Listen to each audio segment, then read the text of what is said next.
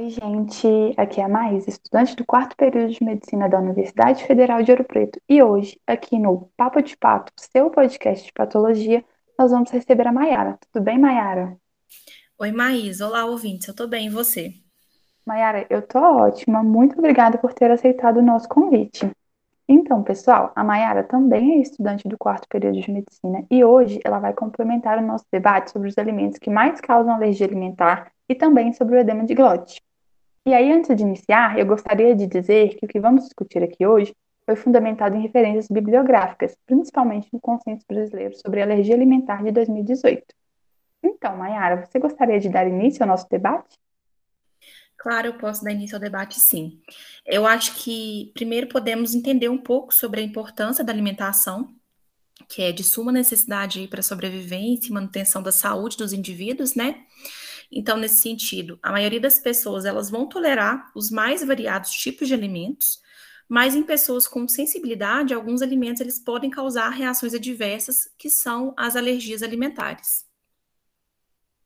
Isso, Mayara. E sobre essas alergias alimentares, é, elas geralmente acontecem nos primeiros anos de vida. Porém, a gente tem na atualidade, né, um aumento do consumo de alimentos industrializados é o que vem contribuindo para uma maior recorrência dessas alergias. Tanto que tem uma estimativa que um quarto da população mundial vai é, enfrentar algum tipo de reação adversa a algum alimento durante a vida, infelizmente. E aí essa informação, ela releva, né, o quanto esse tema que a gente trouxe aqui no podcast hoje é, vem se tornando uma questão de saúde pública, né, Mayara? Exatamente, Maísa. Por isso que quando você me convidou, eu fiquei muito entusiasmada, porque é um tema muito relevante é, da gente levantar aqui no podcast, né?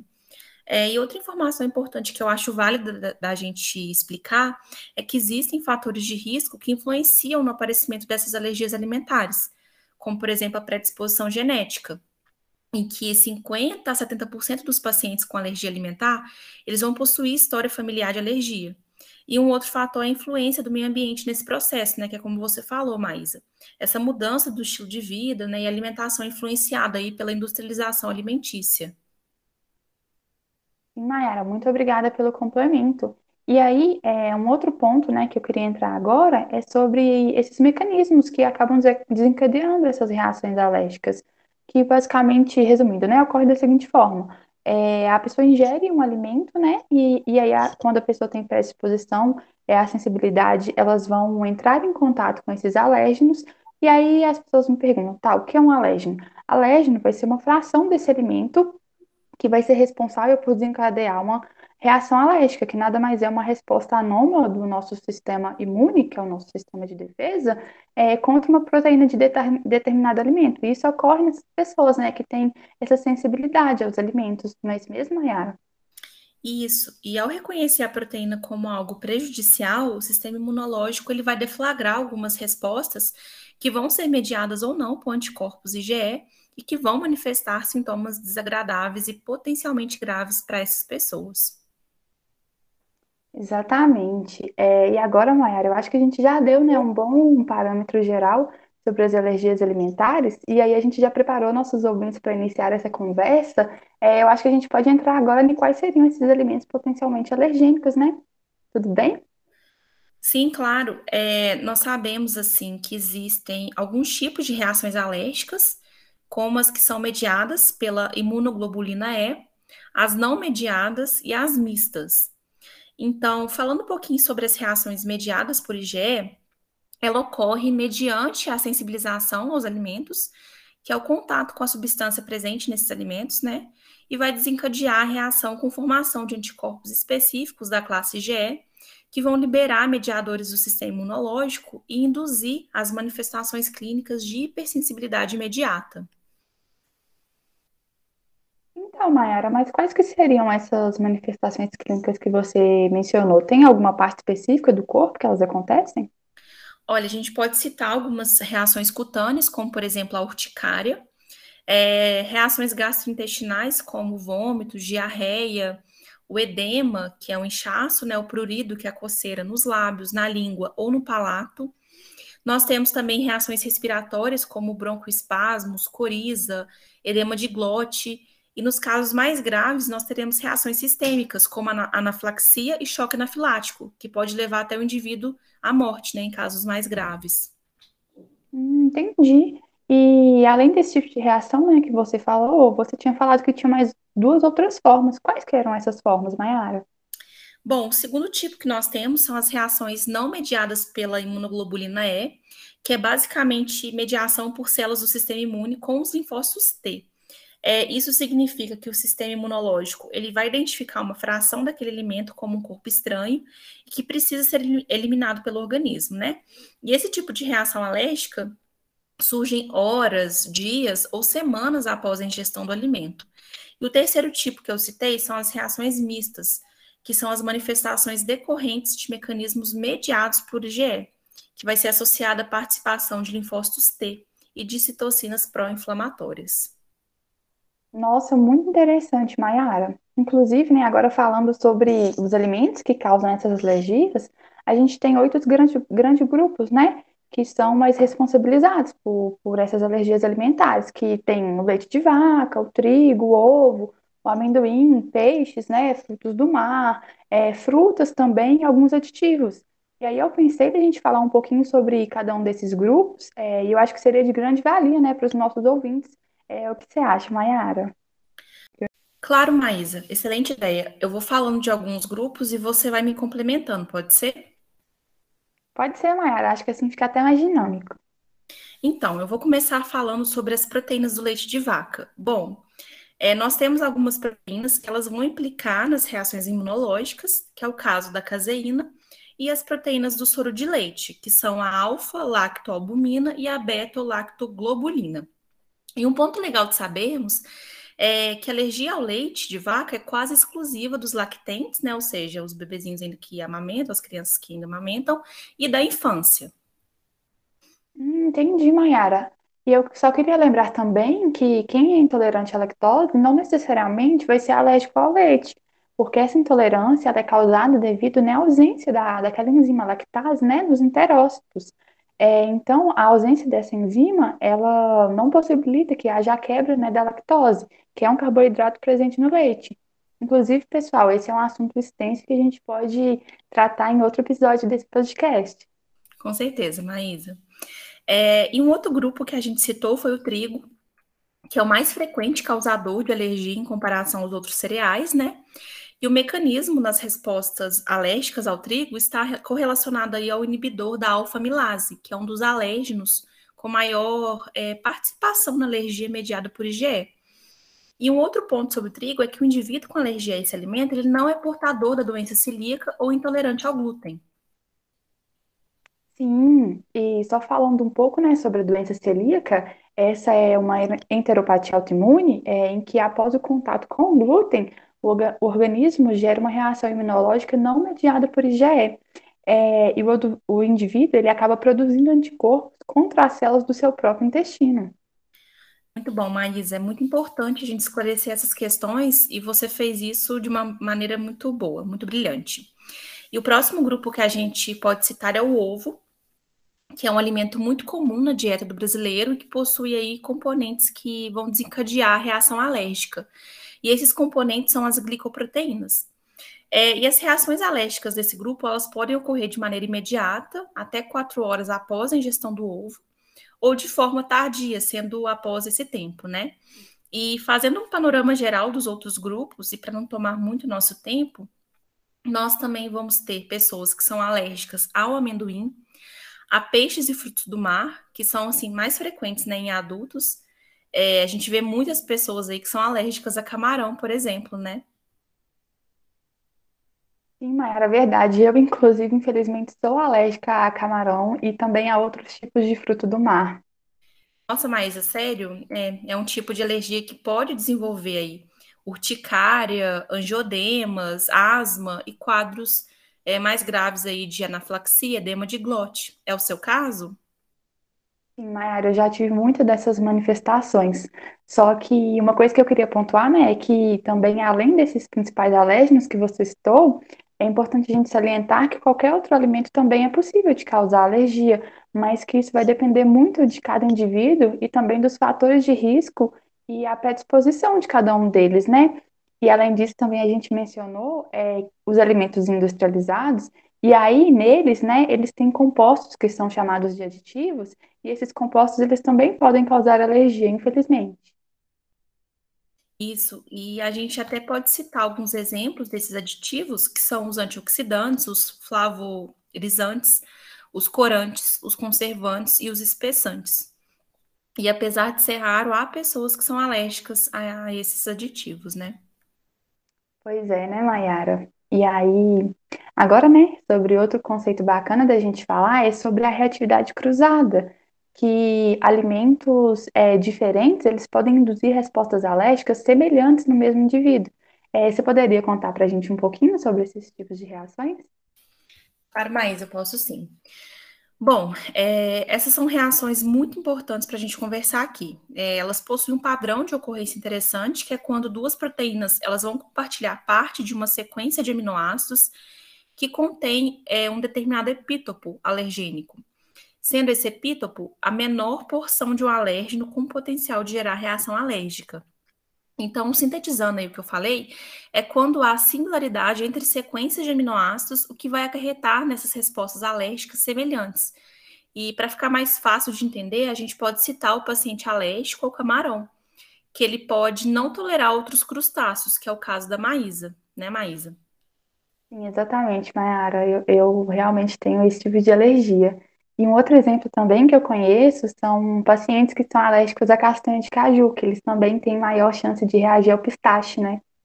Sim, exatamente. É, outro exemplo são as possíveis reações alérgicas cruzadas em alérgicos a castanhas, né?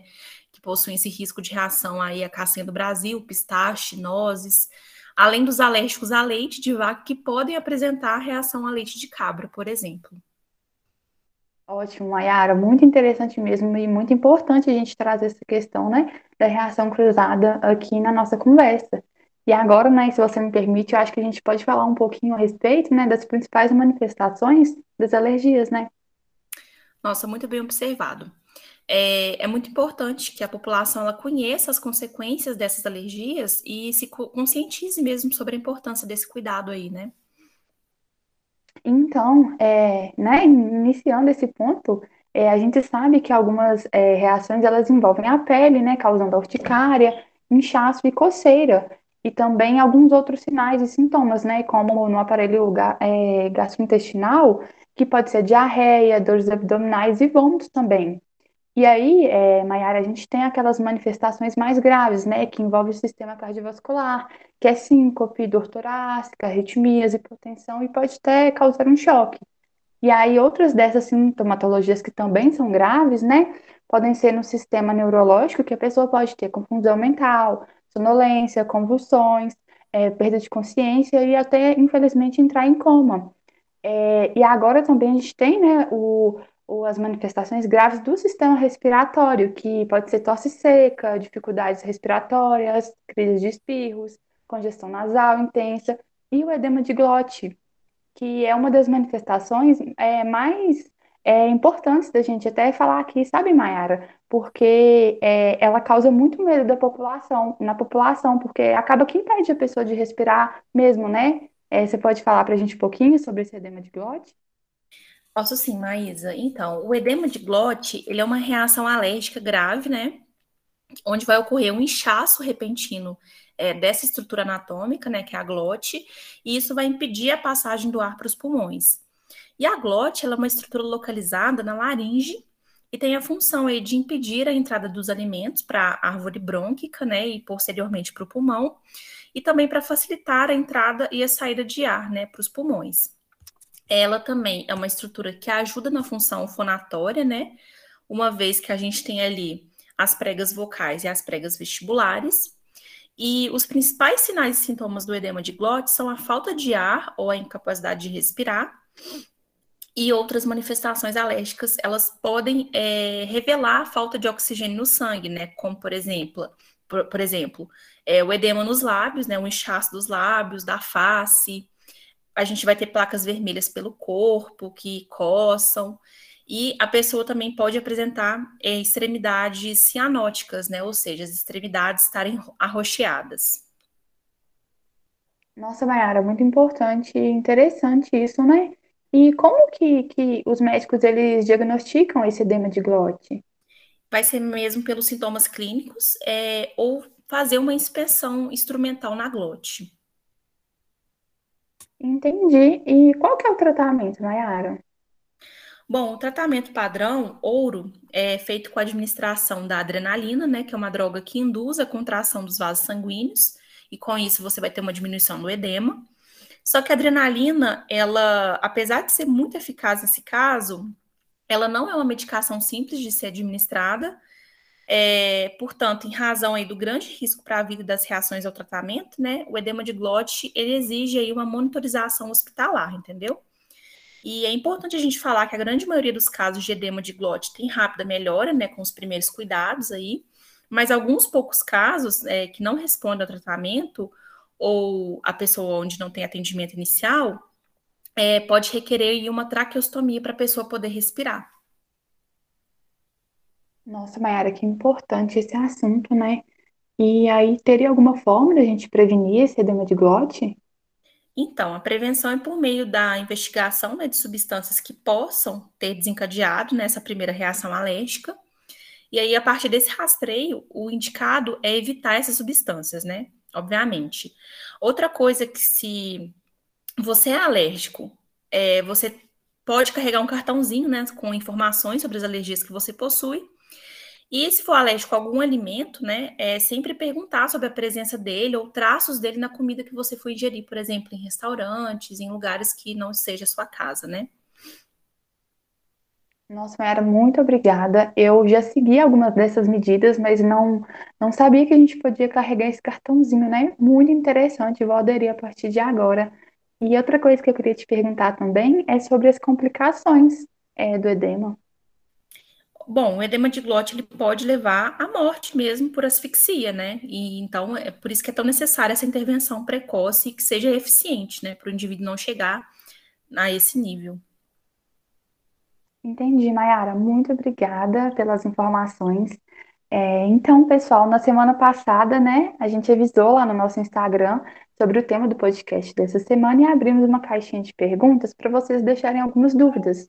Agora a gente vai para um breve intervalinho e logo em seguida a gente já volta com a Mayara para responder as suas dúvidas. Até mais! Oi, pessoal, um Papo de Pato está de volta e agora nós vamos responder as dúvidas que vocês deixaram na caixinha de perguntas. Bom, Mayara, a primeira dúvida é a seguinte: na primeira exposição ao alimento, a pessoa já pode ter uma reação alérgica?